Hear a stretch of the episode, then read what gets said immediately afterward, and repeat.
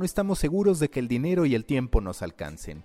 Pensamos en trabajar para los algoritmos, pero en el fondo no disfrutamos lo que hacemos. Pensamos que llegamos a millones, pero muchos de los que nos dan like ni siquiera recuerdan nuestra existencia. The Coffee Meeting, voces con pasión latinoamericana, voces enamoradas de las historias, voces con desafíos regionales. Yo soy Mauricio Cabrera y este es The Coffee Meeting con Jorge de los Santos desde Estados Unidos, Hernando Paniagua desde Colombia y conmigo desde México. The Coffee Meeting es un podcast de Story Baker por Mauricio Cabrera. Comenzamos. Nuevo episodio de The Coffee Meeting, en esta ocasión con un buen amigo, Alexander Nempeque, quien es director de Data and Insights de México, Colombia y Miami de Turner o como debería decir ahora de Warner Media, que es uno de los movimientos estratégicos como muchos que se han realizado en la industria para poder competir en esta nueva era marcada sobre todo por la proliferación de plataformas de streaming, donde por cierto Warner Media pues estará presente a través de HBO Max próximamente en Latinoamérica. Alex, ¿cómo estás? Y si se puede, empezar justo con cuál es la visión que tiene Warner Media para atacar el final del 2020 y sobre todo lo que viene para el 2021 y 2022. Gracias por estar en The Coffee Milk. Eh, muchas gracias, Maca. Eh, muchas gracias al Coffee Milk.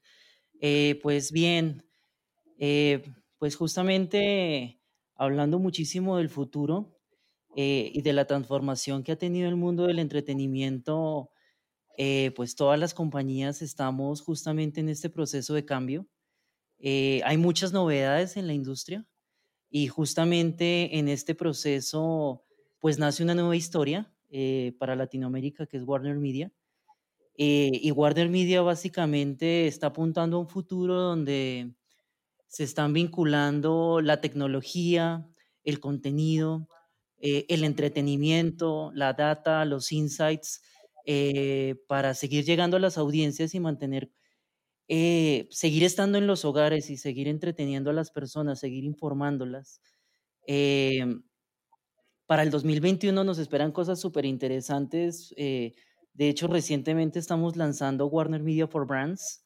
Eh, Warner Media for Brands es nuestra, nuestra, nuestro propósito para dar soluciones a las marcas, usando todas nuestras marcas icónicas eh, todos los contenidos del portafolio y todo este contenido premium que, que desarrollamos y distribuimos y dándole a las marcas soluciones eh, que van desde volver a, volver a replantearse el consumidor, volverse a replantear la forma en que se hace negocio tanto en televisión como en digital, eh, trayendo nuevos assets digitales y nuevos, nuevos, nuevos partners para hacer negocio. Entonces, estamos por un proceso muy interesante a nivel y es como la vanguardia tecnológica y la vanguardia del contenido. Eh, el 2020 nos trae, nos trae cambios para cerrarlo y el 2021 pues básicamente ahí creo que van a escuchar ustedes muchas sorpresas y muchas cosas interesantes ahí en el camino. Oye, Alexander, una pregunta. ¿Por qué me platicas a la audiencia ah, ¿qué, qué, es Warner Media? O sea, el tamaño ah, para que se lo imaginen, ¿no? Y sobre todo porque está, es, es relativamente nuevo también el, el, nombre, ¿no? Eh, sí, pues realmente podría decir que es como eh, un, el, viejo amigo eh, conocido que se ha como cambiado. Warner Media es la suma de Time Warner, de Turner, de HBO.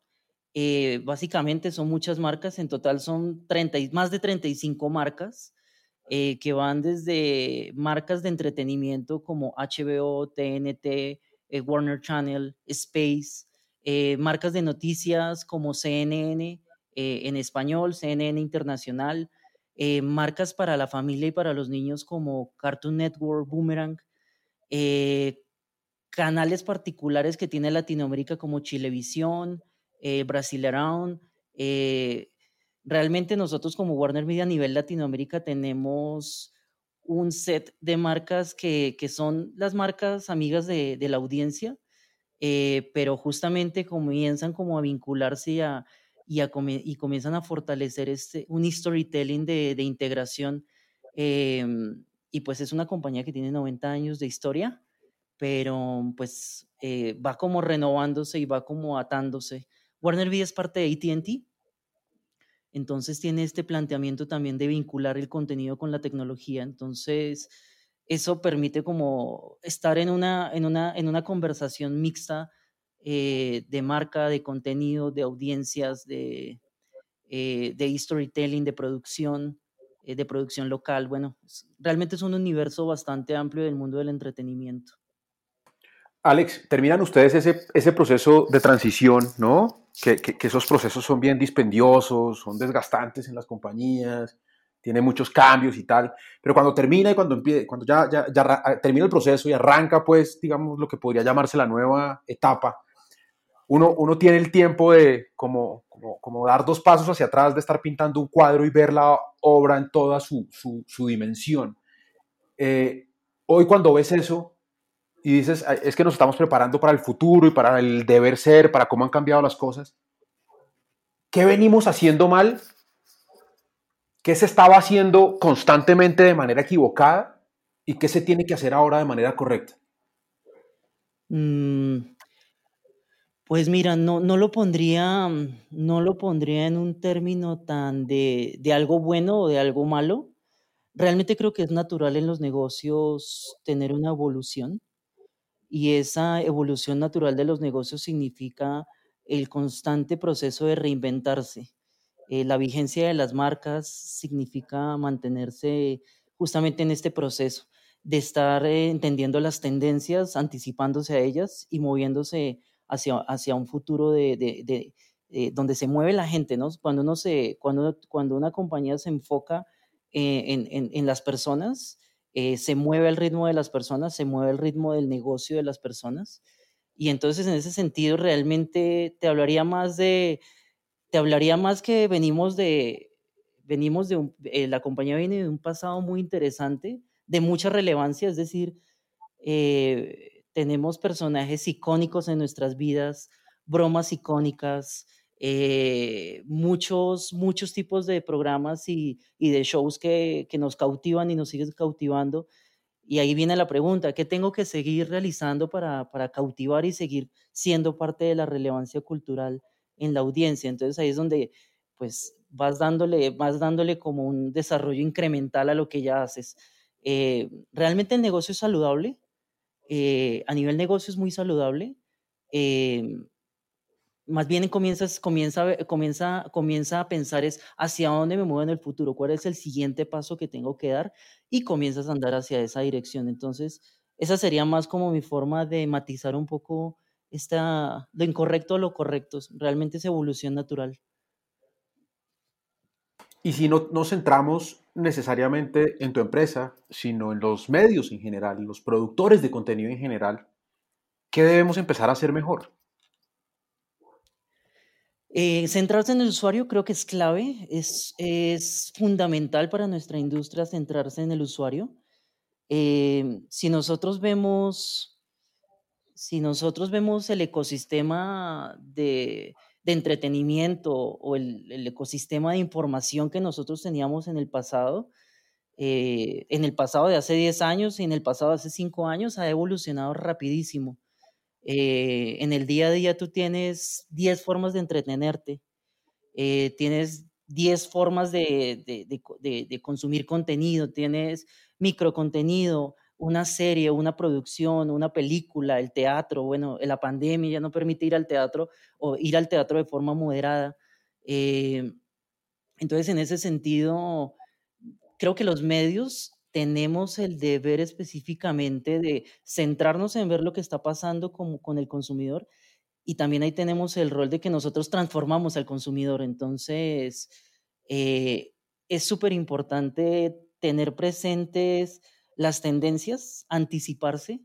En, en, el mundo de la, en el mundo de la ciencia, de, mi formación es antropólogo y nosotros denominamos a esta disciplina eh, el foresight, todo lo que tiene que ver con buscar insights sobre el futuro, de entender hacia dónde se están moviendo los comportamientos. Eh, muchos de esos comportamientos son eh, oportunidades para, para tú decir, ok, la sociedad se está moviendo hacia la diversidad. Entonces comenzamos a movernos hacia la diversidad, pero no de una forma oportunista, sino una forma sincera que conecte con la audiencia y nos permita a nosotros tener un tema de conversación, ser parte de la conversación en, el desayuno, en la comida, parte de los memes, parte de los stickers que la gente se comparte. Entonces, creo que los medios tenemos el deber, el deber de no solamente centrarnos en el presente, eh, no solamente capitalizar el pasado, sino realmente comenzar a concentrarnos muchísimo en lo que mueve el corazón y lo que mueve las conversaciones en la gente. ¿Y, qué es lo que ves, Alexander? Tú que, estás metido en, toda la data, danos unos pedacitos de, Foresight aquí. ¿A qué tendencias tú ves que son importantes para que puedas compartir con, con la audiencia? Mira, eh, estamos en un momento muy interesante. El año 2020 fue un proceso muy interesante para, mm, para el mundo de las tendencias. Eh, tal vez hace unos tres años comenzaba a hablarse muchísimo de la diversidad, de la inclusión de géneros, eh, de la inclusión, de la inclusión de la mujer en la, en la, en la política, en la sociedad, todos los temas, todos los temas que hacen, hacen parte de la agenda social. Y muchos de esos temas inicialmente sucedían muy quedan de cierta forma, marginados a, los, a, la comunicación alternativa, a, ciertos, a ciertos analistas, a ciertos tipos de a ciertos tipos de películas, de producciones, de libros, de artículos, de influencers. Y, venimos en un proceso de tres años donde la diversidad se convirtió en un punto central de la comunicación. Eh, eh, comenzamos a ver muchas películas en el 2019, 2020 que ya no solamente ya tenían inclusión de género, inclusión racial, pero ya no utilizaban el cliché, el cliché convencional. Esa es una tendencia que para el 2021 y 2022 todavía nos va a dar muchísimo para hablar. Yo creo que aquí nos va a sorprender muchísimo el nivel de, a, nivel, a nivel de la industria del entretenimiento la, inclusión que va a haber a nivel de, la diversidad eh, en cuanto a la producción, en cuanto a las películas, historias contadas no desde el estereotipo, sino también contadas desde fuera del estereotipo, buscando, buscando cambiar la forma en que la gente piensa. Es decir, eh, una minoría de la sociedad comenzaba a mover esa, esa fuerza hacia la diversidad. Em, esas son tendencias de largo, de largo alcance, ¿no? también hay tendencias de, corto alcance. Por ejemplo, ahora que tuvimos la, que comenzó la pandemia, nosotros vimos en la audiencia, vimos un incremento sustancial en todo lo que tenía que ver con, con todas las producciones que tenían que ver, con todas las películas que tenían que ver con finales, con finales apocalípticos, con enfermedades, con zombies, todo lo que eran películas enfocadas como a, llevar al extremo una pandemia y un apocalipsis humano, eh, tuvieron tres meses de, muchísimo incremento. Entonces ahí hay, tendencias que uno dice, pues no lo voy a apostar a una tendencia tan corta. Eh, el temor al apocalipsis no va a ser algo que dure 10 años o dos años o tres años, pero hay temas que sí tienen mucha más duración como la diversidad, eh, muchas historias desde abajo, contadas desde abajo, es decir, no desde la, no desde la posición dominante, sino desde, desde una posición desde, otra, desde otro ángulo de la sociedad, eh, historias de vida, hay, hay un crecimiento importante a nivel de los documentales. Entonces, eh, el documental se convierte también en algo muy importante para reflejar la vida de las personas, las historias reales. Eh, hay un interés hoy en día que también en el siguiente año se va a reflejar mucho y es el tema de conocer biografías como que estamos en un proceso donde la ficción, donde la ficción es, donde la gente busca historias reales y la ficción se convierte en un momento para la imaginación y para, para el desconectarse, pero cada uno está buscando un reflejo en una historia real. Entonces, al menos en el mundo de la producción, eh, es lo que estamos viendo. Eh, también hay una tendencia muy particular con la tecnología y es todo este incremento, este boom que ha habido a nivel de, del impacto que tiene la inteligencia artificial, que, tiene, que tienen las computadoras en nuestra vida. Entonces también de ahí, hay mucho desarrollo a nivel de este tipo de tendencias que durante el 2021-2022 vamos a escuchar muchísimo el tema de cómo, cómo la tecnología se convierte en un tema en un tema cotidiano, no en un tema donde se muestran las naves espaciales volando o donde se muestra todo muy utópico, sino realmente la tecnología vista en la vida real. Eh, historias donde se muestra un impacto de la tecnología de, de bueno, qué va a pasar con, con, la realidad aumentada, qué va a pasar con, eh, qué va a pasar con, lo, con los, con los em, con blockchains, cómo va a cambiar eso, cómo va a cambiar. Hay mucha curiosidad por saber eso, cómo impacta en la vida real. Por ahí más o menos van las tendencias que uno va viendo en, en, en la audiencia. Oye, Alex, tú, tú tienes tienes muy claras las tendencias, ¿no? Porque como no lo dices, y, son, y son bien específicas, no son generalidades, son, tienes, tienes eh, eh, conclusiones muy, muy específicas, como, como lo dije. ¿Cómo, llegas a esas conclusiones? ¿Cuál es el proceso para llegar a ellas? Y te lo pregunto porque eh, acabas de contarnos que tu formación es de antropología. ¿Cómo, cómo une uno la matemática con la antropología para poder predecir el comportamiento de consumo de la gente? ¿Dónde está la unión entre esas dos vainas? Una muy buena pregunta, eh, muy, muy buena pregunta que tiene que ver específicamente con... Hay muchas metodologías realmente que tienen que ver con... Eh, realmente no es un, un ejercicio de tratar de predecir el futuro, sino un ejercicio de tratar de leer muy bien lo que sucede en el presente y, dónde, y cómo se van desarrollando tendencias. Eh, en la antropología mm, en particular se desarrolla un tema que tiene que ver con analizar muy bien eh, la small data. Small data significa todo lo que a veces denominamos que significa lo que la gente normalmente cataloga como lo cualitativo y consideran que lo cualitativo no tiene un valor robusto y matemático. Em, y esa small data permite comenzar a entender pistas, como entender las pequeñas, como Hansel y Gretel, te permiten ir entendiendo por las migas que van quedando en el camino, hacia dónde está caminando la gente, quiénes están siguiendo ese camino, y poco a poco esas mismas, esas mismas migas te van llevando a ti a tener como la big data, ¿no? Hoy en día estamos en un momento donde la gente deja una huella digital y esa huella digital te permite a ti entender justamente en un mayor volumen muchas de esas migajas. Entonces, este, este, este tema de investigación tipo Hansel y Gretel es, es, eh, nace específicamente de la observación, nace de formarse hipótesis y esas hipótesis tú las vas corroborando. Hoy en día puedes tomar la conversación, puedes tomar eh, ya no solamente la conversación es textual, sino la conversación es audiovisual, tienes los memes, los memes en cierta forma son migajas eh, que te dan indicios hacia dónde van las preocupaciones de la gente, porque el humor refleja muchísimo de nuestro inconsciente. Em, porque, y, que, y que cuando un meme logra ser así súper compartido por mucha gente, dices, este meme tocó alguna fibra, superficial, profunda, pero tocó alguna fibra. Y tú dices, bueno, algo está pasando con el tema de, algo está pasando con este tema en particular, comencemos a indagarlo en otras fuentes, vamos a la conversación, leamos lo que están haciendo los influencers, veamos lo que están escribiendo los autores, veamos lo que se está produciendo en televisión, lo que sale en cine, lo que estás consumiendo en el streaming.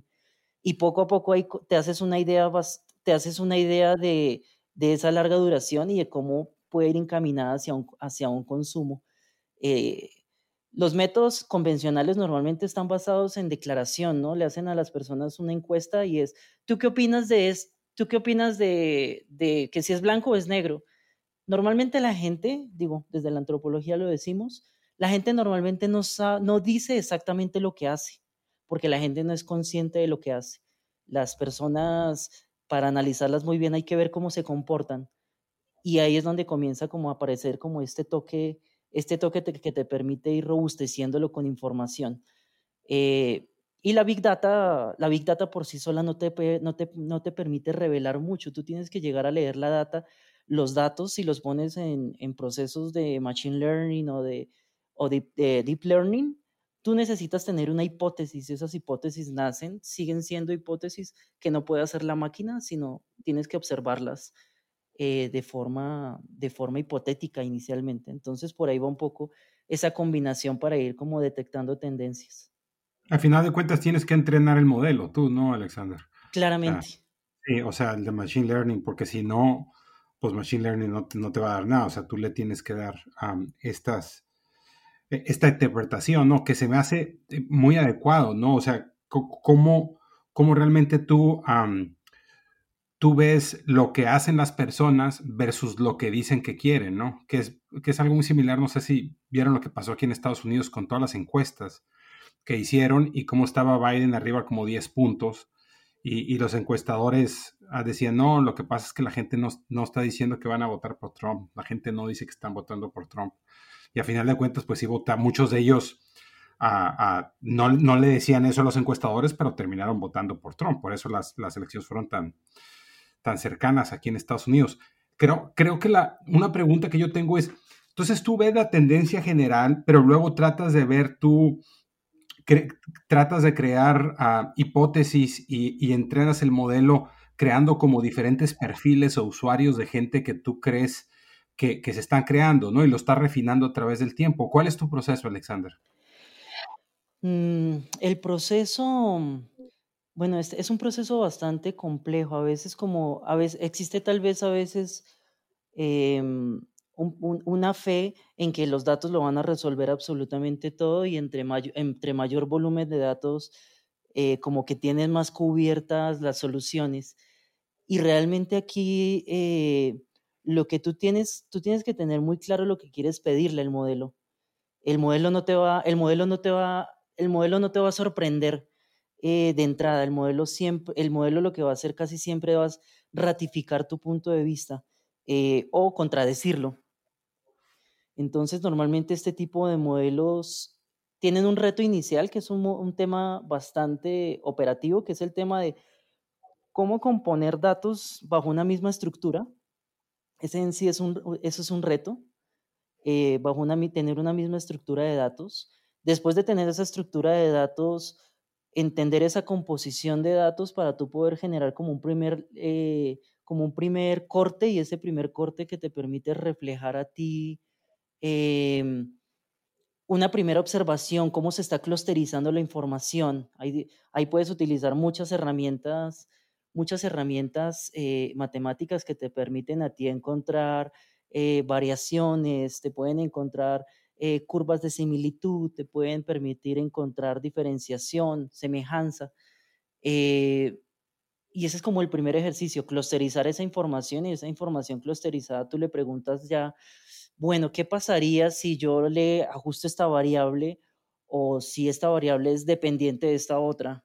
Esta, será la, esta variable actúa de forma independiente o, dependiente respecto a lo que yo estoy buscando. Y así comienzas a llevar matemáticamente la relación con la, con la información y eso te permite a ti encontrar eh, encontrar una, una, primera respuesta, porque las respuestas nunca, en, en, estos modelos las respuestas nunca son concretas. Uno esperaría que le dijera, eh, ¿va a llover hoy?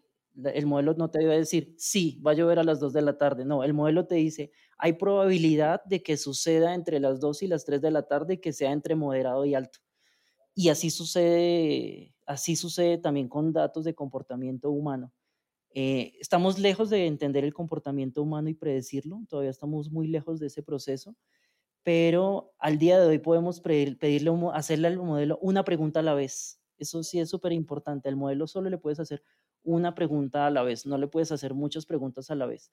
Le puedes decir al modelo, quiero que me respondas a partir de los siguientes inputs. Por ejemplo, quiero saber, tengo una producción que se trata sobre la historia de una mujer que tiene un hijo y sale adelante en un corporativo y es una historia de éxito. Quiero saber qué historias en el pasado tienen este mismo comportamiento para tratar de saber si va a ser un éxito o si va a ser un fracaso. Hay factores, hay factores que tienen que ver con el genoma del contenido, eh, el director, el productor, la actriz, la época, la fotografía, el género, eh, la trama, el marketing que le hiciste a la producción y eso te permite, son tantas variables, pero por lo menos le puedes preguntar al modelo qué posibilidades de contenidos similares a estos tengo chance de que tengan éxito o no. Y el modelo te va a decir, tiene chance eh, de 5, puedes pegarle a un 3. Eh, entonces tú dices, bueno, voy por buen camino. estaría mal si el modelo me arroja un resultado donde me dice tienes un altísimo riesgo de que te vaya mal. Entonces ahí básicamente estás tomando decisiones ya bajo riesgo. ¿Y con cuánto queda uno feliz, Alexander? ¿Con, con cinco?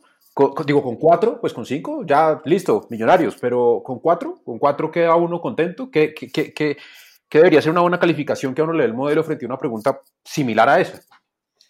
Eh, hay muchos estándares, hay modelos, los modelos bancarios te exigen a ti este, hasta 95% de, de cercanía al resultado, pero ya modelos que tienen que ver con este tipo de tomas de decisiones pueden quedar a un 70%, eh, a un 60%, se han tomado decisiones con un 50%. Eh, esos, esas son, esos son temas, son decisiones, ¿no? Finalmente eh, se trata de decisiones de negocio donde tú dices, los, antecedentes me están diciendo que hay posibilidades de que si le hago unos ajustes, puedo sacarla adelante, pero puede pasar que te diga, que te diga el modelo, tienes altísimas posibilidades de riesgo.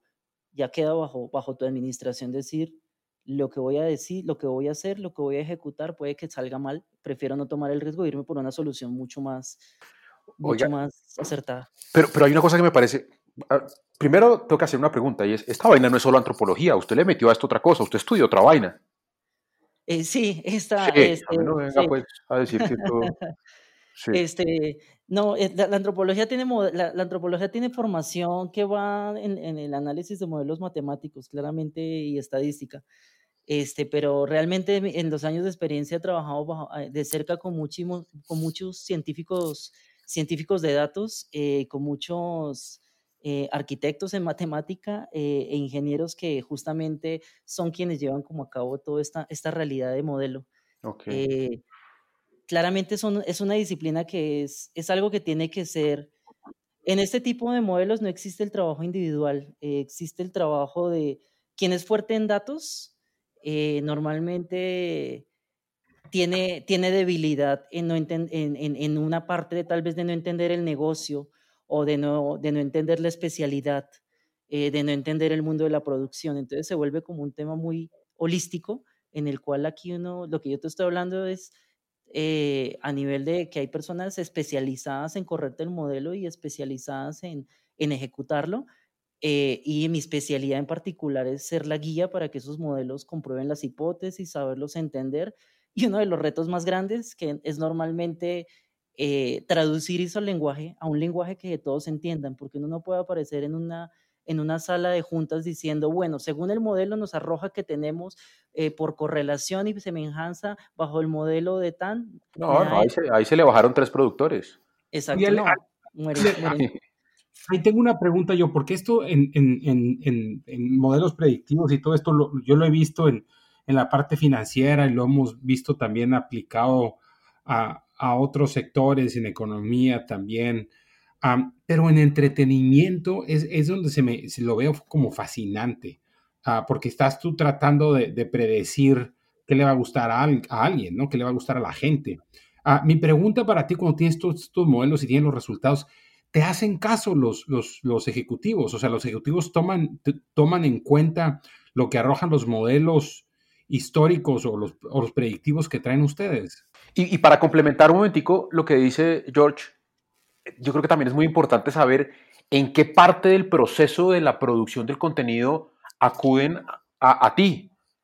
Si, si, si, si, es el último filtro antes de grabar, si es el primer filtro o en qué momento, ¿no? Para saber qué tanto, qué, tanta importancia le dan al, al, al, a, los datos, sí. Al dato.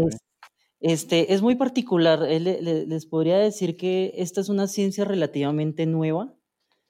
Eh, es una ciencia que la ciencia del contenido, de analizar el contenido, es algo relativamente... El contenido nos ha acompañado toda la vida, el storytelling nos ha acompañado toda la vida, pero es algo relativamente nuevo comenzar a, a ingresar información y datos para analizarlos y tomar decisiones. Normalmente se, se, tomaban muchas, se toman muchas decisiones basadas en paneles, en paneles de consumidores, en paneles de audiencia, bajo preguntas de eh, qué tipo de género te gusta, eh, la ficción, la acción, el drama. No, me gusta el drama, no, a, la gente le gusta el drama, vamos a hacer algo de drama. Mm, pero si uno, si uno se manejara por lo que la gente quiere, eh, pues uno no habría, no habría muchas producciones que, han sido, que han cambiado paradigmas. Entonces estos modelos son relativamente nuevos en el contenido. por ejemplo, nosotros tenemos, trabajamos muy de cerca con proveedores de datos que cambian, que cambian el paradigma, que analizan el contenido, por ejemplo, desde la demanda. Eh, en particular eh, tenemos, eh, Parrot nos ayuda muchísimo con el tema de analizar la demanda. Ellos, ellos analizan la huella digital que tiene el contenido y eso te permite entender a ti desde factores de producción, de, del genoma del contenido, cuál es la demanda, cuál es la tendencia, cómo se entiende. Eh, pero te puedo decir que gran parte de estas bases de información no tienen más de, no tienen más de siete años de vida. Es decir, es algo que relativamente hasta ahora creo que la industria, en la industria nos estamos preocupando por recolectar información del consumidor, em, porque siempre hemos tenido datos, siempre hemos manejado los ratings. No, si esta película dio unos puntos de rating versus esta otra, quiere decir que hasta le fue bien. Siempre ha habido datos para tomar decisiones. Lo que está sucediendo en particular hoy en día es que esos datos se están volviendo muy agudos y entre más agudos los datos nos permiten, permiten hacer más entendimiento de, comportamientos que tal vez antes nosotros ni nos preocupábamos. Antes nos preocupábamos por llenar una franja del prime time, eh, de tener el programa a la hora, a la hora premier de, de la televisión. Hoy en día ese dato en sí sigue siendo bueno, pero es un dato que necesitas complementar con otro tipo de variables. Entonces, es como si yo a, eh, sus vidas profesionales les dijera, vamos a comenzar a recolectar sus comportamientos de compra con la tarjeta de crédito y pues vamos a buscar, a, a, tratar de entender ustedes dónde es que están haciendo buenas inversiones y malas inversiones y vamos a corregirlas. Les propongo un modelo matemático y ustedes dicen, yo nunca he pensado en recolectar información, yo voto los, tickets de, mis compras. No, no los votes, comencemos a recolectarlos, comencemos a, entender cuáles son tus hábitos de compra. Comencemos a agregar la variable, no, pues descubrí que cuando estoy triste tomo más cerveza. Entonces, ya no, cuando estés triste ya sabes que vas a comprar cerveza. Entonces, cada vez nos volvemos un poco más agudos en ese entendimiento de lo que hacemos como consumidores y cada vez hay más formas de recolectar la información gracias a, que tenemos mucha más potencia para recolectar y potencia para almacenar datos y una disciplina que se está creciente de, gente que es capaz de, de, analizar ese volumen de datos y ponerle inteligencia. Oye, Alex, te quiero, te quiero preguntar, eh, ¿Hasta qué nivel consideras que la data va a terminar impactando no solo en el género de la historia, que como tú dices, bueno, un drama está funcionando el tema de la diversidad y demás, pero cada vez vemos más el avance de los datos para incluso predecir qué es lo que más eh, funciona hasta por episodio, por temática o por personajes que aparecen y, y demás. Vamos a ver en los próximos años toda una narrativa fundamentada en los datos o hasta qué nivel de granularidad o de influencia crees que van a llegar los datos en el armado de las historias? Mm, te diría que la ciencia, yo creo que esta ciencia es particular del contenido, está en su etapa más temprana. Está en su etapa más temprana porque eh, en mi caso, que estoy constantemente como haciendo scouting de de proyectos que estén sucediendo en algún país, en algún, en algún lugar, para entender tendencias, eh, te das cuenta que está apareciendo como muchísimo en este auge de las startups, están apareciendo muchos, muchos advertising startups, los Martech, eh, y aún no aparece como tal muchas startups enfocadas en contenido. Entonces es una ciencia temprana porque hasta ahora están apareciendo por ahí unos, que te hablan a ti de analizar el impacto de, el, impacto de la historia, del poder de la narrativa basado en datos, el impacto en la audiencia de acuerdo a la demanda. Entonces, creo que estamos en un momento muy temprano todavía de la ciencia del contenido. Em, si te hablara dentro de, los, dentro de 10 años, seguramente va a haber, vamos a poder tener posibilidades de, de que las sugerencias inteligentes que te ofrece una plataforma de streaming sean cada vez más acertadas, eh, em, que cada vez la publicidad que tú veas sea más acertada, ¿no? El, dicho dice que no existe mala publicidad, sino publicidad mal puesta. Va a pasar lo mismo con el contenido. No hay, no, hay, malos contenidos, sino que tal vez los contenidos no han encontrado su audiencia adecuada. Entonces, creo que la ciencia está hasta ahora comenzando a entender cómo se compone, cómo se componen los gustos de las personas, cómo entender eh, cómo entender que, por ejemplo, hablando, hablando de, un personaje ficticio, cómo entender que, fulanito le gusta los domingos ver películas de terror y los miércoles le gusta ver películas románticas y los viernes le gusta ver dibujos animados, cómo entender ese comportamiento, cómo, cómo hacerlo predecible, cómo yo puedo producir para esa persona para, y esa persona multiplicada por millones. Entonces, ahí estamos creo que en una ciencia todavía muy temprana, eh, muy temprana porque finalmente combinar el arte con la ciencia es algo que, que aún no sé, que es muy difícil de machar. Es decir, las grandes producciones las hacen directores eh, que su, su, formación es en artes, es en, en, en, en cualidades mucho más del storytelling, eh, en, habilidades creativas. Y todo lo que tiene que ver con ciencia está fundamentado casi siempre como en personas que están más enfocadas en, en, la estructuración, en, eh, en organizar, en, encontrar, encontrar, patrones. Eh, ningún, no conozco el primer científico de datos que diga voy a darle un giro dramático a mi modelo de datos para que se, la gente se sienta interesada. O un primer cineasta que diga voy a meterle un modelo predictivo para ver qué sucede. Eso realmente es algo que está tan, tan separado aún que que eso hace que esto se vuelva como todavía como una ciencia en desarrollo eh, y una ciencia que tal vez tenga a futuro como lo que se convierta como la música, que la música, la música puede combinar la armonía artística, eh, puede combinar emociones y también puede analizarse matemáticamente. Pero Alex, más allá de los avances que necesite esta nueva ciencia, ¿no? Para hacerse cada vez más fuerte y más robusta, ¿qué tanto, qué tanto rechazo has encontrado en los creadores tradicionales de contenido, en esos directores, en esos productores tradicionales? O sea, es, más difícil. ¿Qué, se, ¿Qué se va a demorar más? ¿La evolución de la ciencia desde su robustecimiento como ciencia o, el, o, que o que la otra parte de los creadores de contenido, que son mucho más de estómago, ¿no? Eh, como lo decías tú del arte, acepten esto. ¿Cómo, hacen, cómo has visto tú que ellos lo reciben? Mm, es como si tú les estuvieras agregando una receta. Haz de cuenta que tienes una receta de cocina y le estuvieras agregando un paso al ingrediente que no están considerando. Es como como les, es, de automatizar la parte de picar, de picar los ingredientes, dices, no los piques con la mano, por favor, pícalos con esta máquina que te los va a entregar en tres segundos. Dice, no, picados a mano van a mantener mejor sabor. Entonces pasa como específicamente como si estás, les estás agregando un proceso que ellos, uno, no esperan, dos, para el cual ya ellos tienen una, una fórmula y una, una, una fórmula que les funciona, porque finalmente los productores los productores eh, son personas con mucha experiencia que, se han, que, han crecido, su talento se ha formado empíricamente, han estado acompañados de datos claramente, pero, pero nunca de, de, volumen de datos, nunca de big data o de modelos predictivos o de...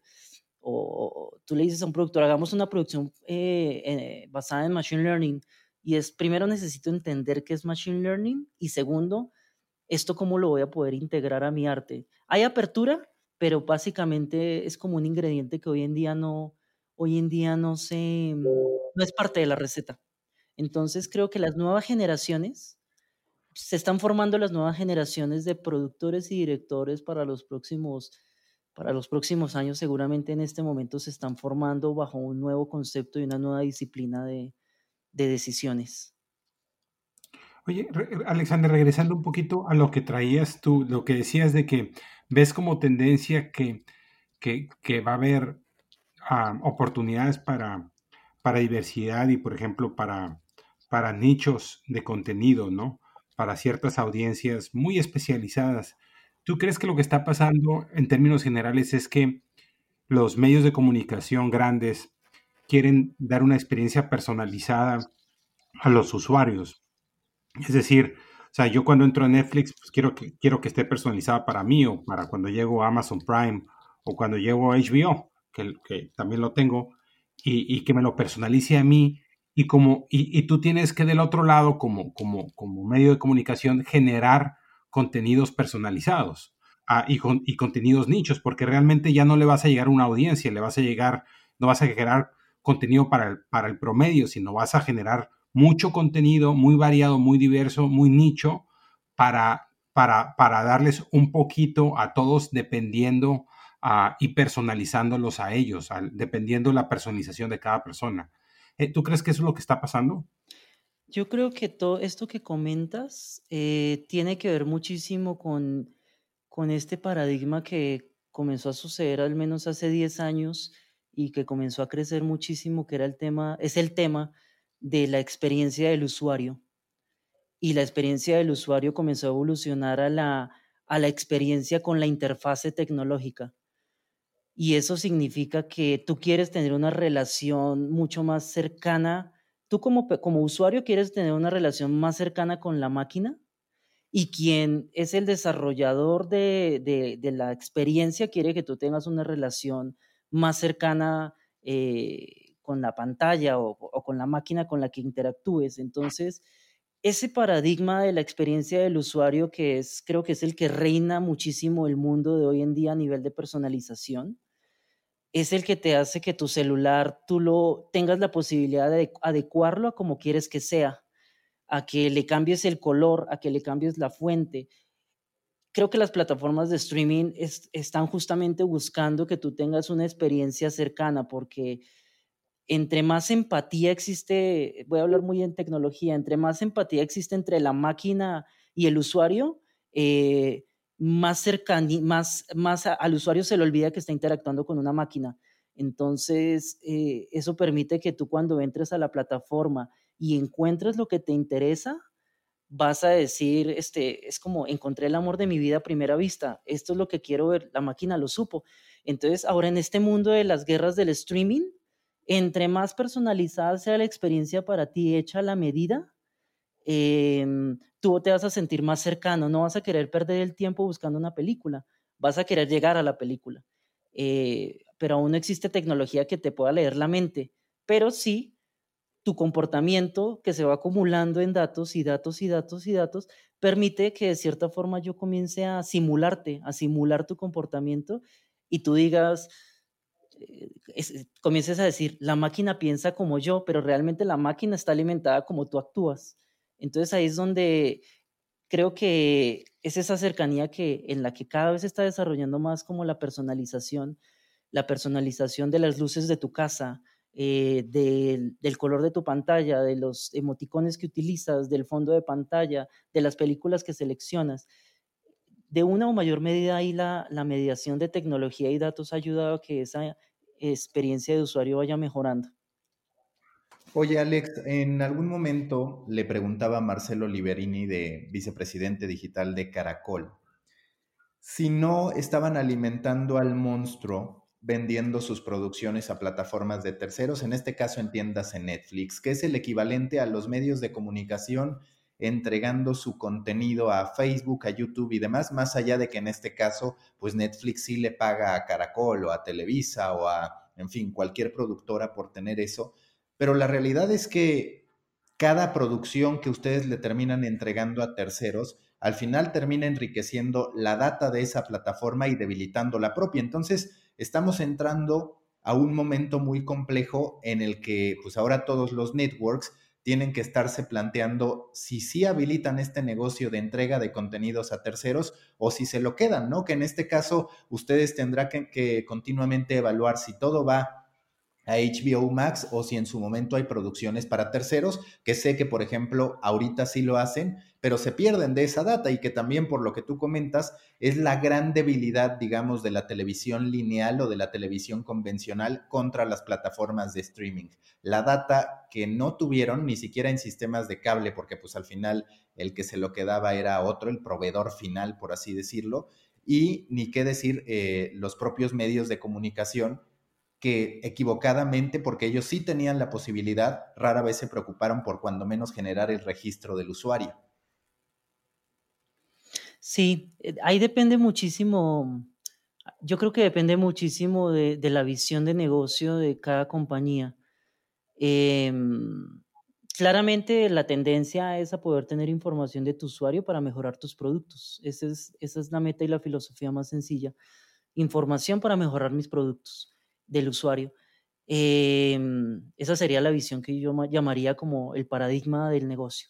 Pero hay compañías que eh, eh, se enfocan en una visión de, de yo quiero tener rentabilidad en el corto plazo, en el mediano plazo, entonces produzco y vendo y esta producción tiene chance de, darme, de darme una entrada para producir otras cosas que sí puedo integrarlas a una visión más a largo plazo. Entonces creo que depende muchísimo de la visión. Eh, siempre hay como un tema de, siempre hay como dos caras en esta moneda y es el tema de, pero estás dando una producción y se van a quedar con tus datos y entonces vas a perder el tiempo que le ejerciste a la producción y, y la respuesta puede ser es que mi objetivo es que esta producción no quiero obtener datos, no quiero tener, no la quiero tener yo, la quiero comercializar y distribuirla por medio de otros, de otros partners. Eh, porque mi otra línea de negocios, mi otra mi línea de negocio le tengo otros planes. Eh, si esa decisión es consciente, pues son decisiones de negocio. Em, pero si hablamos de este paradigma de, tener datos, de poder tener, conocer más a tu usuario, pues ahí sí las decisiones, ahí puedes decir a qué, priorizo, mi negocio de corto plazo o mi negocio de largo plazo, ¿no? Porque esto, una compañía, si se quiere plantear organizar datos de sus usuarios para mejorar sus productos, tiene que básicamente hacerse la idea que su, ADN como compañía tiene que comprometerse con un proyecto de larga duración, no es un proyecto que suceda de la noche a la mañana. No vas a poder obtener datos en tres meses con los que puedas tomar decisiones. Necesitas tener mucha información, muchos data points para poder tener, tomar decisiones. Entonces ahí creo que ahí es donde yo he visto que se toman muchas decisiones de, de yo voy a producir un show, eh, un reality. Entonces, no es mi core business, pero me da un ingreso. Entonces, pues vámonos a, vamos, vendámoslo. Creo que por ahí va un poco el, el, panorama del negocio en ese sentido de, de, de, de, las decisiones que toma alguien cuando, cuando tiene que vender. Alex, y, y, hasta ahora, bueno, todo lo que nos has contado lo veo muy claro para, para esas producciones, para temas de entretenimiento. ¿Cómo podría o cuál tendría que ser el giro, los ajustes que hay que hacerle a este proceso cuando hablamos de noticias, cuando hablamos de un tema de inmediatez que toca ya. Eh, ¿Funciona? O no digo si funciona, sé que funciona. ¿Cómo lo ajustas? ¿Cómo lo ajustarías? Bueno, el mundo de las noticias es un tema bastante complejo. Es un tema bastante complejo y más que estamos en un momento bastante sensible, bastante sensible de desinformación. Em, las noticias hoy, hoy, en día son, una, son un campo bastante complejo en el sentido que eh, las nuevas generaciones, su índice de lecturabilidad es mucho más bajo. Eh, tal vez nosotros como generación éramos capaces de leernos eh, un, artículo que durara 10 minutos de lectura y lo leíamos perfectamente. estas nuevas generaciones que van, que van formándose no, tienen una lecturabilidad más corta, consumen mucho más video, contenido audiovisual, entonces las noticias ahí tienen que producir videos más, más complejo que escribir, porque necesitas, bueno, cada, cada proceso es complejo, pero hablo más a nivel de tiempos. Em, entonces aquí el tema de las noticias es, la noticia sucede en este momento, tienes que salir a contarla. ¿Cómo la cuentas? ¿La cuento por escrito? ¿La cuento por video? ¿La cuento en un tweet? ¿No la cuento? ¿Se la entrego a un influenciador? Eh, ¿Se la entrego a un columnista? ¿Qué hago? Entonces, en este momento el tema de la noticia es algo complejo en el sentido que compites uno contra, compites contra mucho contenido. Eh, las noticias compiten contra los memes. Eh, hace poco veía unos datos muy importantes que hablaban muchísimo en Instagram.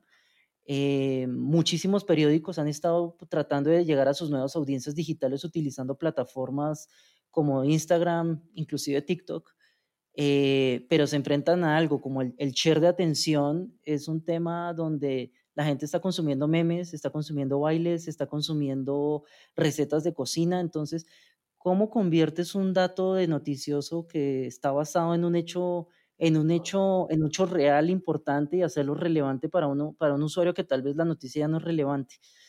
Eh, entonces ahí es donde creo que la estrategia está enfocada en entender muy bien a la audiencia a la cual tú sí quieres hablarle y entenderle donde tienes tu nicho en particular. Por ejemplo, en nuestro caso, CNN tiene un índice de lectorabilidad muy alto, de consumo de video muy alto, pero porque ahí está el nicho de personas que les interesa ver noticias. Em, y se vuelve una fuente y se vuelve una fuente de información confiable. La confianza, la inmediatez y, el nicho ahí se, vuelve, se vuelven como un tema, un tema importante para en, este, en el mundo particular de las noticias que es muy complejo. Yo te quiero preguntar, Alex, volviendo un poquito al, tema anterior, desde la data, ¿cómo entender cuando el mismo género, cuando tramas semejantes, terminan presentando resultados totalmente contrarios? Es decir, ¿qué hace que las grandes series terminen siendo grandes series? Que es quizás ahí donde se da esta fusión de arte con data que termina entregando una obra maestra o una gran materia de negocio, ¿no? Porque claramente la data puede llegar y decirte, este es el camino, incluso las temáticas, los conflictos que puedes llegar a poner, pero hay algo que va más allá de eso que quizás todavía la data no puede entender y que quizás hacia adelante nunca pueda entender tampoco. Sí, hay temas, hay temas súper sensibles en las producciones. Eh, por ejemplo, Recientemente hablábamos de una producción em, donde tú decías, ¿hacia dónde la encamino esta producción? La encamino hacia, la encamino hacia un mensaje, hacia un mensaje de amistad, hacia un mensaje de familia, hacia un mensaje de compadrazgo, hacia un mensaje de lo local. Eh, o sea, la misma historia tiene tantas herramientas y son herramientas que conoce solamente el director de cine, que conoce solamente el productor. Es, eh, yo a veces lo denomino como esta sensibilidad poética de entender cosas que uno no puede a veces detectar en, en, una, en una producción que le dan un giro muy particular a la audiencia. Entonces, yo puedo contar una misma historia, por ejemplo, tengo la historia de dos amigos eh, que están buscando eh, salir de México y pasar a Estados Unidos. Yo como cuento esa historia, la puedo contar desde, es una historia de superación, es la historia de dos amigos que se enfrentaron al destino, es una historia de, supervivencia, es una historia de injusticia. Cada una de esas decisiones me puede a mí llevar a, una, a, un, a un desenlace a un desenlace de respuesta. Eh, a un desenlace de respuesta más alto, más bajo o, negativo. Entonces, ahí esa, ese, el tema es que hoy en día quienes analizan datos no tienen ese nivel de, de análisis que yo le denomino como el análisis poético específicamente de entender cómo impacta un detalle tan simple en, en, la, en contarte una historia. Es la misma historia. Los dos chicos que quieren pasar a Estados Unidos, pero yo le estoy dando un pequeño giro a cómo la estoy enfocando en la audiencia. Y hay muchos casos, hay muchos casos, por ejemplo, por ejemplo, es muy conocido que La Casa de Papel, este, cuando comenzó en televisión abierta, este, tenía unos ratings no tan buenos, simplemente estuvo ahí y una vez la comercializaron para, para streaming, eh, los números se, se, se, triplicaron y, triplicaron, cuadruplicaron a nivel audiencia y se, inclusive eso lo llevó a que tuviera más, eh, más temporadas.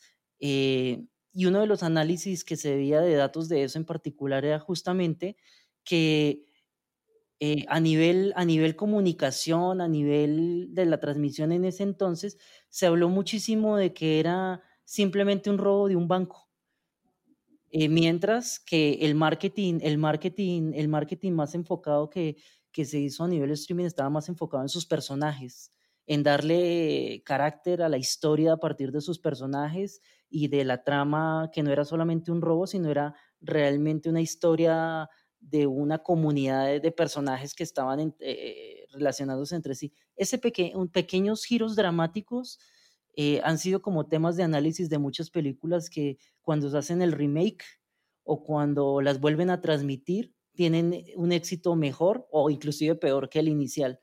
Pero tiene que ver con, con, con temas tan sensibles que creo que los datos hoy en día todavía no pueden catalogar. O sea, no, es muy difícil catalogar todavía em, respuestas tan pequeñas como las que hace la gente.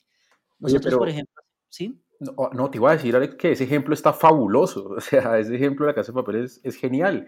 ¿Tienes fresco, tienes en la memoria algún otro similar? Tengo, tengo ejemplos que tienen que ver tal vez con integraciones de marca. Em, este, tengo, tengo ejemplo de una que se me viene rápido a la mente, integraciones de marca, por ejemplo, donde eh, eh, tal vez hemos hecho experimentos con integraciones de marca nosotros. Entonces, hicimos una integración de marca donde estaba el product placement de forma tradicional. Eh, hicimos otra integración donde el producto ya no solamente era product placement, sino que el actor lo utilizaba y lo consumía y otros contenidos donde veíamos básicamente casi que una integración súper argumental del producto, que el producto era parte de todo, de, la celebración. Em, y lo que encontramos ahí en particular es, haciendo es midiendo los tres contenidos de la misma forma, y de hecho los medimos con, el, con eye tracking eh, y con face recognition, que permite reconocer los movimientos, los, gestos faciales de respuesta. Justamente encontrábamos cómo cada una de esas diferentes integraciones generaba un pequeño twist. Eh, una cosa funcionaba para una, otra cosa funcionaba para otra, y cuando le preguntabas a las personas cuál fue el que más les gustó, cuál fue el que más, no, me gustó más cuando se integró de esta forma y esta forma el mensaje. Y cuando tomas ese mismo ejemplo que te estoy diciendo para analizar producciones, eh, analizar un teaser, hace muchos años, hace por lo menos unos 12, 13 años, este, yo analizaba trailers de películas con eye tracking también y hacíamos tres mediciones. Un trailer que era muy bueno, o sea, casi que el trailer era la película en trailer. Un trailer que era como muy comercial y otro trailer que era como medio engañoso porque traía las, las, escenas de mayor acción. Em, y pequeños giros que hacíamos en la selección de imágenes, en armar ese pequeño storytelling esa pequeña forma de, contar la historia generaba respuestas emocionales diferentes y respuestas conscientes muy diferentes, pero eran ese nivel de, ese nivel de detalle todavía no lo tenemos para las producciones grandes. Es hacia el punto hacia donde quería llegar.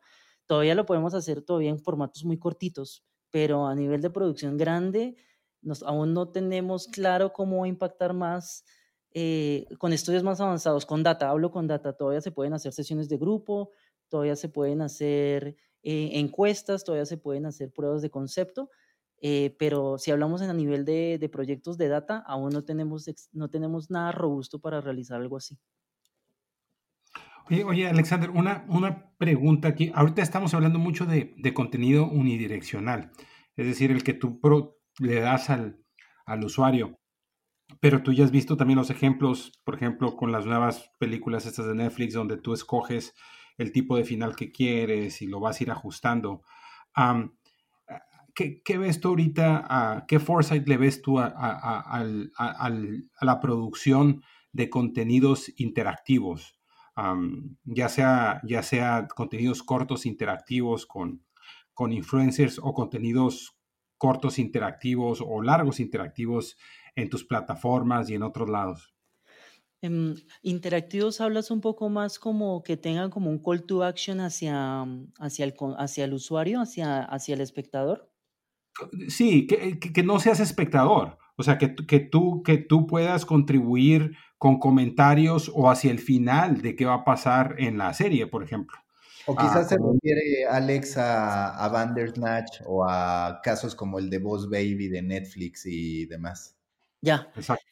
No, hay un futuro interesante. De hecho, hace poco, bueno, hace poco no, ya pasó hace como tres meses, pero en la Comic Con estuvieron reunidos varios, varios líderes de la industria tecnológica hablando de producciones. Eh, y uno de los puntos que hablaban era el tema de la realidad aumentada para el contenido. digo, estoy llevándolo al extremo más futurista, pero básicamente la realidad aumentada es un negocio que está creciendo a doble dígito. En 2020 creció a doble dígito, está creciendo más rápido que los videojuegos, la realidad aumentada. Entonces, algo está pasando con la realidad aumentada y, el, y la integración que está sucediendo a nivel contenido. Seguramente ahí va a haber sorpresas al respecto. Em, por lo menos a, nivel de los early adopters, que son los que normalmente pues, le van a invertir a ese tipo de tecnologías, pero eh, mucha interacción tiene que ver con el tema de ser parte de la historia, de tomar decisiones sobre la historia, y la, la realidad aumentada lo que está hablando es de cómo llevar el contenido fuera de la pantalla y ponerlo directamente en el suelo de tu casa, em, de cómo puedes, mientras estás viendo el programa, utilizar el programa, el contenido, poder interactuar con tu celular o con tu tablet o con tu computadora mientras estás viéndolo, eh, de forma tal que eso cambie, eh, de, eh, que, eso, que eso te permita tener otra interacción con el contenido. Hablaban de, algunas, de alguna producción que, que están trabajando corta, donde hablaban del experimento de generar una, una miniserie donde la miniserie tenía como activación por realidad aumentada y el espectador se hacía parte de la historia tomando decisiones y resolviendo el caso con, con, con la persona que estaba, con, con el actor. Eh, y eso llevaba justamente a ir desbloqueando, es decir, inclusive meter como en la, la, experiencia del gaming, ir desbloqueando, si tú vas logrando pasar retos, puedes, puedes ir desbloqueando desbloqueando mm, escenarios. Por ejemplo, hace poco Tinder, no sé si ustedes vieron por ahí, Tinder tenía hace poco... Me parece importante preguntarle a Maca y a George si tienen Tinder. por favor, respondan. No, no, no. que quede, grabado. No tengo idea. Pero están, están, están tatamudeando mucho. Es un sí y un no. eh, explícame eh, no, sé si ustedes vieron ahí en, la interacción eh, que estaba justamente Tinder, estaba con una producción que se trataba de, de, de un apocalipsis donde el usuario tenía que elegir los caminos. Eh, si te ibas por el A, por el B, por el C, hasta ahí normal. Pero lo más interesante es que de acuerdo a las decisiones que tú estabas tomando, estabas alimentando los datos de Tinder para buscarte tu mejor match. Entonces, si por ejemplo, por ejemplo, si tú elegías el camino B, que era matar al zombie, entonces pues te podía perfectamente poner con, con perfiles similares que tomaran la misma decisión. Entonces, en el Comic Con se habló muchísimo de este tipo de contenidos que eh, juegan con, que tienen la gamificación incluida y es, imagínate un contenido por el cual tienes que competir para ver el siguiente capítulo. Entonces, ahí creo que hay muchísimas cosas que están sucediendo de la interacción entre las pantallas que, es, que tienen que ver muchísimo con la realidad aumentada y de, esa forma de tomar decisiones ya como usuario. Que a ese respecto, Alex, yo te quiero preguntar, ¿cuál es tu visión? Porque muchas veces pareciera que este tipo de caminos alternativos son hasta cierto punto más una búsqueda por personalizar. Cuando la personalización ya esté al nivel de darnos lo que buscamos, pues es posible que tengamos historias con dos, tres o hasta cuatro desenlaces distintos, pero sin que necesariamente ya nosotros escojamos, sino que veamos un final acorde a lo que el algoritmo dice que es lo que más nos va a gustar. No, imagínatelo, imagínatelo. No podría, no, podría, no podría predecir hasta allá porque Entiendo que para llegar allá hay una gran limitación tecnológica todavía. Em, en, cierta forma, lo único que puedes hacer es crear historias lineales. Las historias siguen siendo lineales de cierta forma porque tienes que producirlas y pregrabarlas y tenerlas simplemente generando caminos A o B o C, pero ya son, son producciones que ya son lineales. Ya lo que aquí estaríamos retando un poco más la relación espacio-tiempo, eh, porque tendría que ver muchísimo de cómo, de cómo la producción se iría modificando en el proceso eh, y tendría que ser de respuesta muy rápido. Eso necesitaría un equipo de producción muy acelerado, eh, muchísima información consolidada de forma muy rápida. Digo, está, es todavía muy futurista lo que dices, pero suena muy interesante a nivel de, de poder, de poder optimizar de esa forma, de, retar el paradigma de la linealidad del contenido. Em, y, llegar como a ese nivel de interacción ya, pero a un nivel puro, casi a un nivel de simulación. Como, como una Matrix, ¿no? Literalmente casi. estás hablando de... Sí. Sí, ese sería lo que, creo que lo que Maca nombró fue casi que hacer la Matrix real.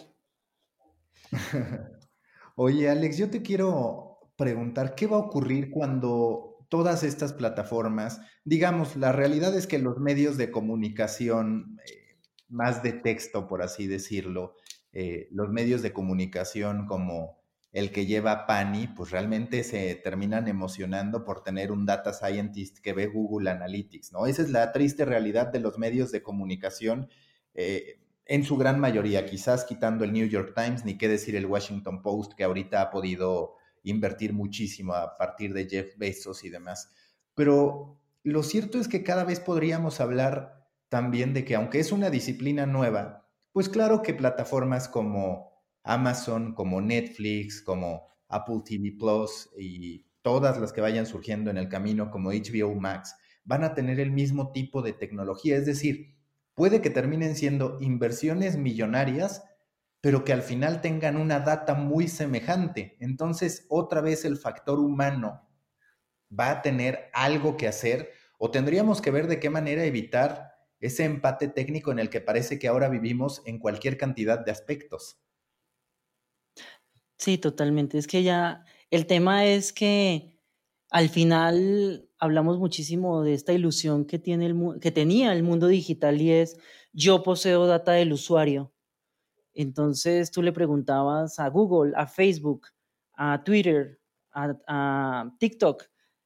Finalmente son los mismos usuarios. Eh, ahora lo que tienes que, todos están recolectando data del mismo usuario. Eh, entonces hay un empate hay un empate técnico en la recolección. El desempate creo que comienza a partir de, cómo tú le vas dando como ventaja competitiva del 10% de lo que haces, buscando alguna una forma diferente de hacerlo, una nueva experiencia de usuario, un nuevo uso de los datos, cambiar la forma en que haces el algoritmo, cambiar la forma en que, en que personalizas. Ahí creo que es donde comienzan todas las fórmulas a aparecerse y ahí es donde creo que eh, e, en el caso particular, eh, quien es el pionero, pues tiene la ventaja de, sorprender muy rápido y de mantenerse en el liderazgo. Pero detrás del pionero están todos los challengers y los challengers de un momento a otro comienzan a, homologar y a poner su propia huella. Y ya cuando todos son iguales, pues ya se perdió el nivel de innovación. Entramos otra vez a la curva plana donde todos son iguales y ¿qué sigue? ¿Cuál es el próximo camino? Y ahí comienzan las peleas por las ventajas por ventajas competitivas muy pequeñas del 5, del 10%, ya vamos a ver tal vez un proceso más lento de desarrollo eh, hasta que aparezca un new, new player que venga con una aceleración diferente, se salga del entorno. Porque si ustedes lo analizan muy bien, la industria del entretenimiento se está cerrando a una misma, a una misma, a una misma solución que es el streaming, y todos están llevando toda su potencia hacia allá, eh, cada uno con su modelo de negocios diferentes. Entonces, cada vez estas industrias del entretenimiento se están volviendo tecnológicas. Pero ¿qué sigue? Eh, leí hace poco un artículo que hablaba en particular de después de la curva de la tecnología y de los datos y de la deshumanización del usuario, tal vez entremos a un momento donde volvamos a tratar de humanizar de humanizar la relación con, de, los productos y del contenido con las personas. Eh, tal vez esa sea la curva. Entonces, es un tema complejo y creo que en unos, en unos cinco años esta conversación que estamos teniendo acá nos pueda llevar a entender cómo se está resolviendo ese desempate técnico y quién está apareciendo por los lados, quién está apareciendo de forma lateral para, para generar diferencia. Y que ese respecto, Alex, yo te quiero preguntar, ¿qué opinas sobre esto que dice, claro, todo aquello que está avalado por la data que entra en lo que creemos probable puede ser un buen negocio? Pero son las disrupciones, es eso que no se puede prever lo que termina representando un verdadero caso de éxito. Y, Y a ese respecto hay muchos que lo ven así, ¿no? Que dicen, claro, hay una inversión segura, que es la que valida la data, pero la inversión extraordinaria es esa que todavía tiene un poco de riesgo. Sí, y, mm, y uno de los paradigmas, uno de los paradigmas en el manejo de los modelos, de todos los modelos predictivos, es justamente la aplicación de esa, de esa teoría del juego que te dice que tal vez todos tus jugadores están enfocados en buscar la misma solución y en el momento en que tú vayas en contra de ellos, tiene chance de lograr, eh, de lograr anularlos. Entonces, eh, digo, hasta la matemática trata de explicar lo que no es predecible. Eh, lo que está ahí y la gran y creo que la gran enseñanza de ese proceso, la gran el gran principio que hay que tener en cuenta es, es que los datos te pueden dar mucha información, pero finalmente no son la única fuente. También hay un montón de, de, de, estímulos alrededor que te permiten a ti buscar un camino alternativo, eh, de tomar una decisión de riesgo.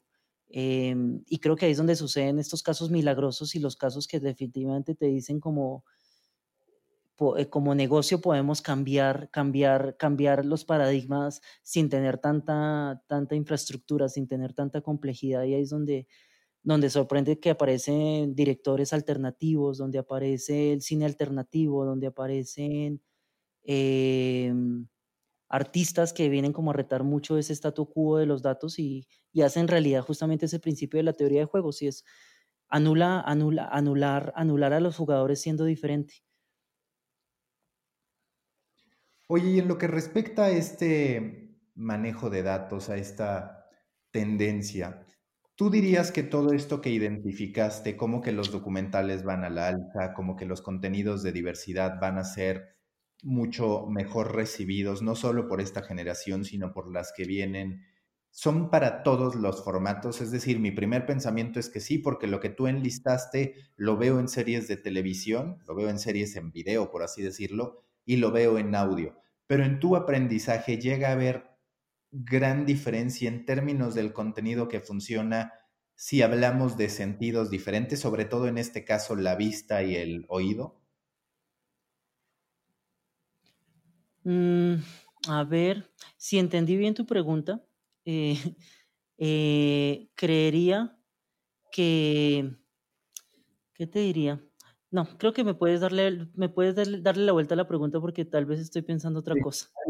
A, lo que me refiero es si las tendencias son universales en términos del formato, es decir, a la gente le gustan los documentales hoy más que antes y eso se manifiesta en voz, es decir, a través de un podcast como en video y así con las demás tendencias. O si has encontrado que a veces sí hay rupturas y hay contenidos o temas que están en boga con la vista, por así decirlo, a través de video y no con el oído.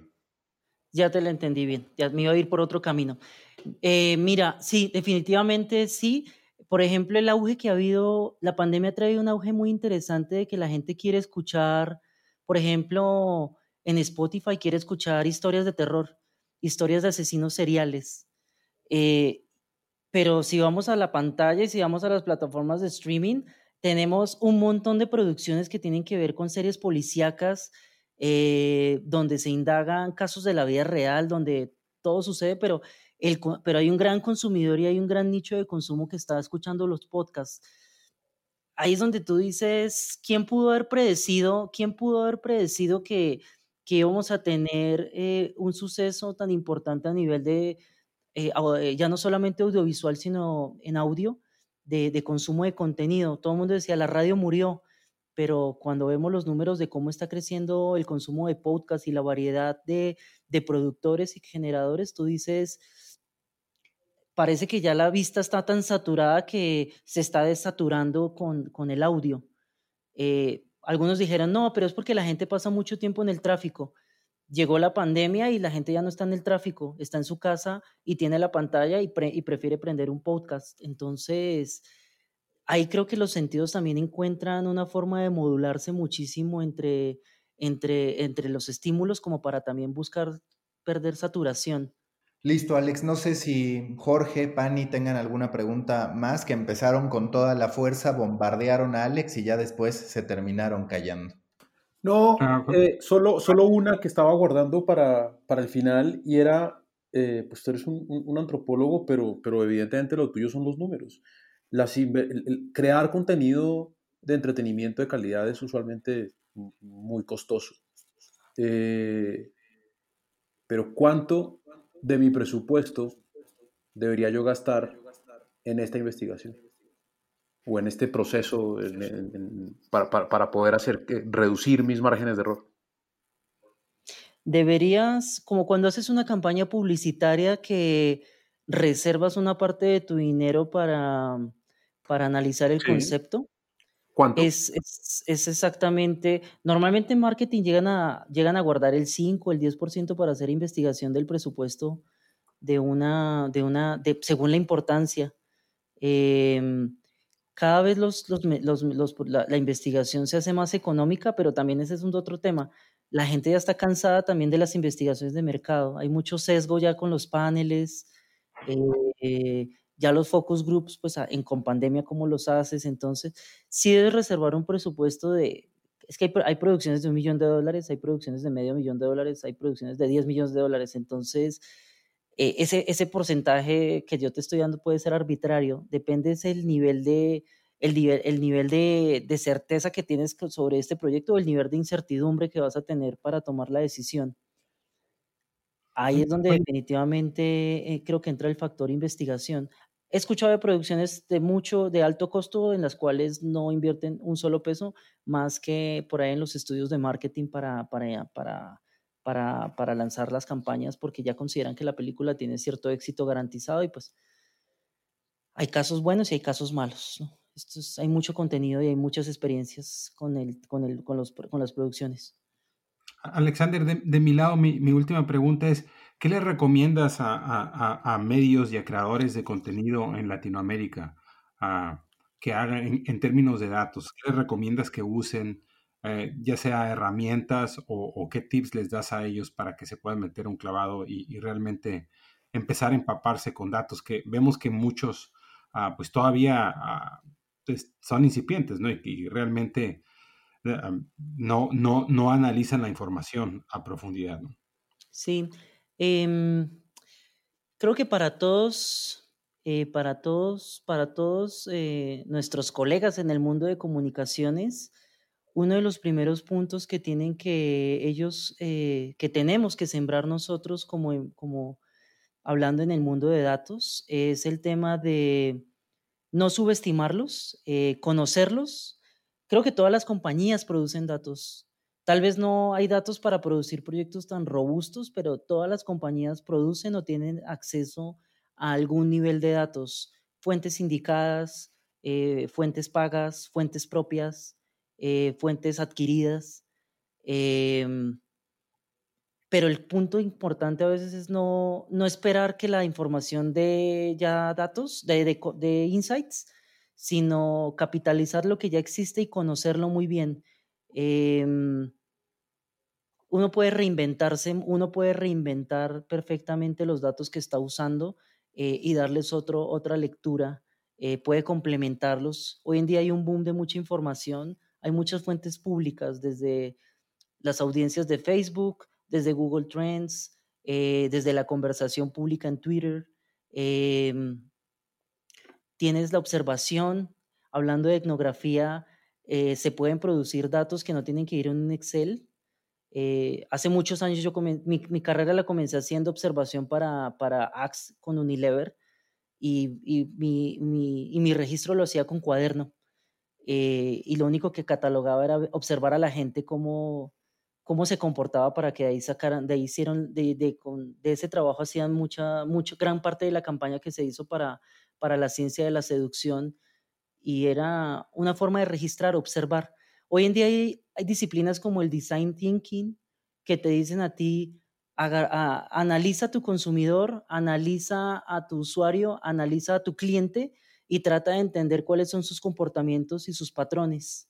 Dibújalos en un papel, haz una línea y di cómo entra el restaurante, cómo sale, cuando vayas a vender una, cuando vayas a hacer un pitch o una licitación, entiende las necesidades de tu cliente. Creo que comenzando por conocer muy bien la información que tienes a disposición, existe información absolutamente en todas partes. Hay, hay, hay formas de visualizar los datos. Hay una disciplina creciente que es increíble que se llama Data Visualization, que es cómo hago storytelling con datos y cómo convierto cosas tan sencillas como los pasos que doy dentro de mi casa o para convertirlas en datos interesantes. Entonces creo que en el mundo de las comunicaciones, todas esas cosas para nosotros son inspiración de convertirlas en, de convertirlas en storytelling visual, eh, de convertir los datos que ya tenemos en, en, una herramienta.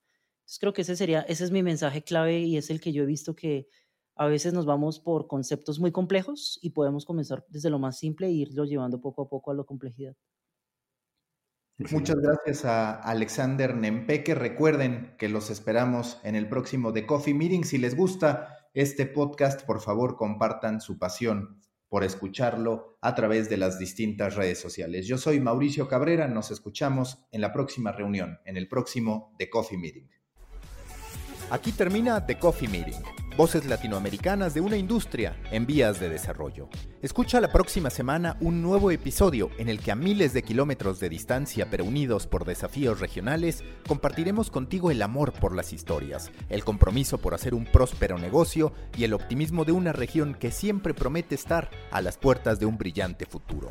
The Coffee Meeting es presentado por Story Baker, con la conducción de Jorge de los Santos desde Estados Unidos, Hernando Paniagua desde Colombia y conmigo, Mauricio Cabrera, desde México. Hasta la próxima reunión.